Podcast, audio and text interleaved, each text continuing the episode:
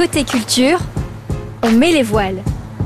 Mathias Courtet, directeur artistique des Nuits Blanches de Mayenne. Un souvenir qui nous emmène aux Canaries. Ouais, aux Canaries, c'est situé au milieu de l'Atlantique. Ça, je crois que tous euh, vos auditeurs le savent.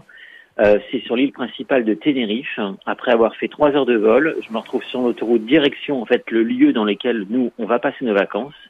Je savais que cet endroit-là existait. Et là, je me retrouve à, à, à rire, à rire, à rire sur cette autoroute qui, nous menait à nos pieux de villégiature, pardon.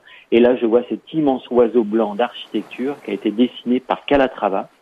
C'est un grand oiseau fait de béton, entièrement recouvert de tessons de porcelaine. Donc ça brille au soleil et ça repose sur une espèce de lit de lave, puisqu'en fait on s'est approché et chaque bloc de lave est étincelant.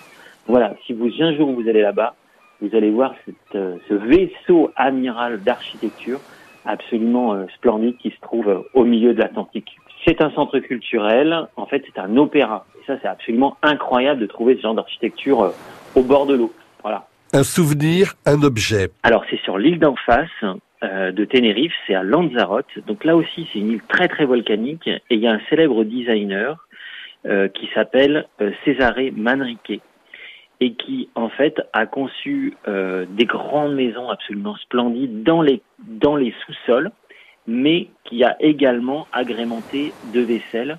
Et c'est la première fois où en fait j'ai acheté, euh, on va dire, euh, un facsimilé. Donc c'est une petite œuvre d'art et c'était un pichet entièrement fait en pierre de lave voilà, que j'ai que j'ai ramené et qui ne me quitte absolument plus. Voilà, comme quoi, euh, à l'autre bout du monde, on peut trouver des objets absolument splendides, en fait, qui est resté et qui reste encore toujours près de moi et qui me rappelle sans cesse euh, ces sublimes vacances.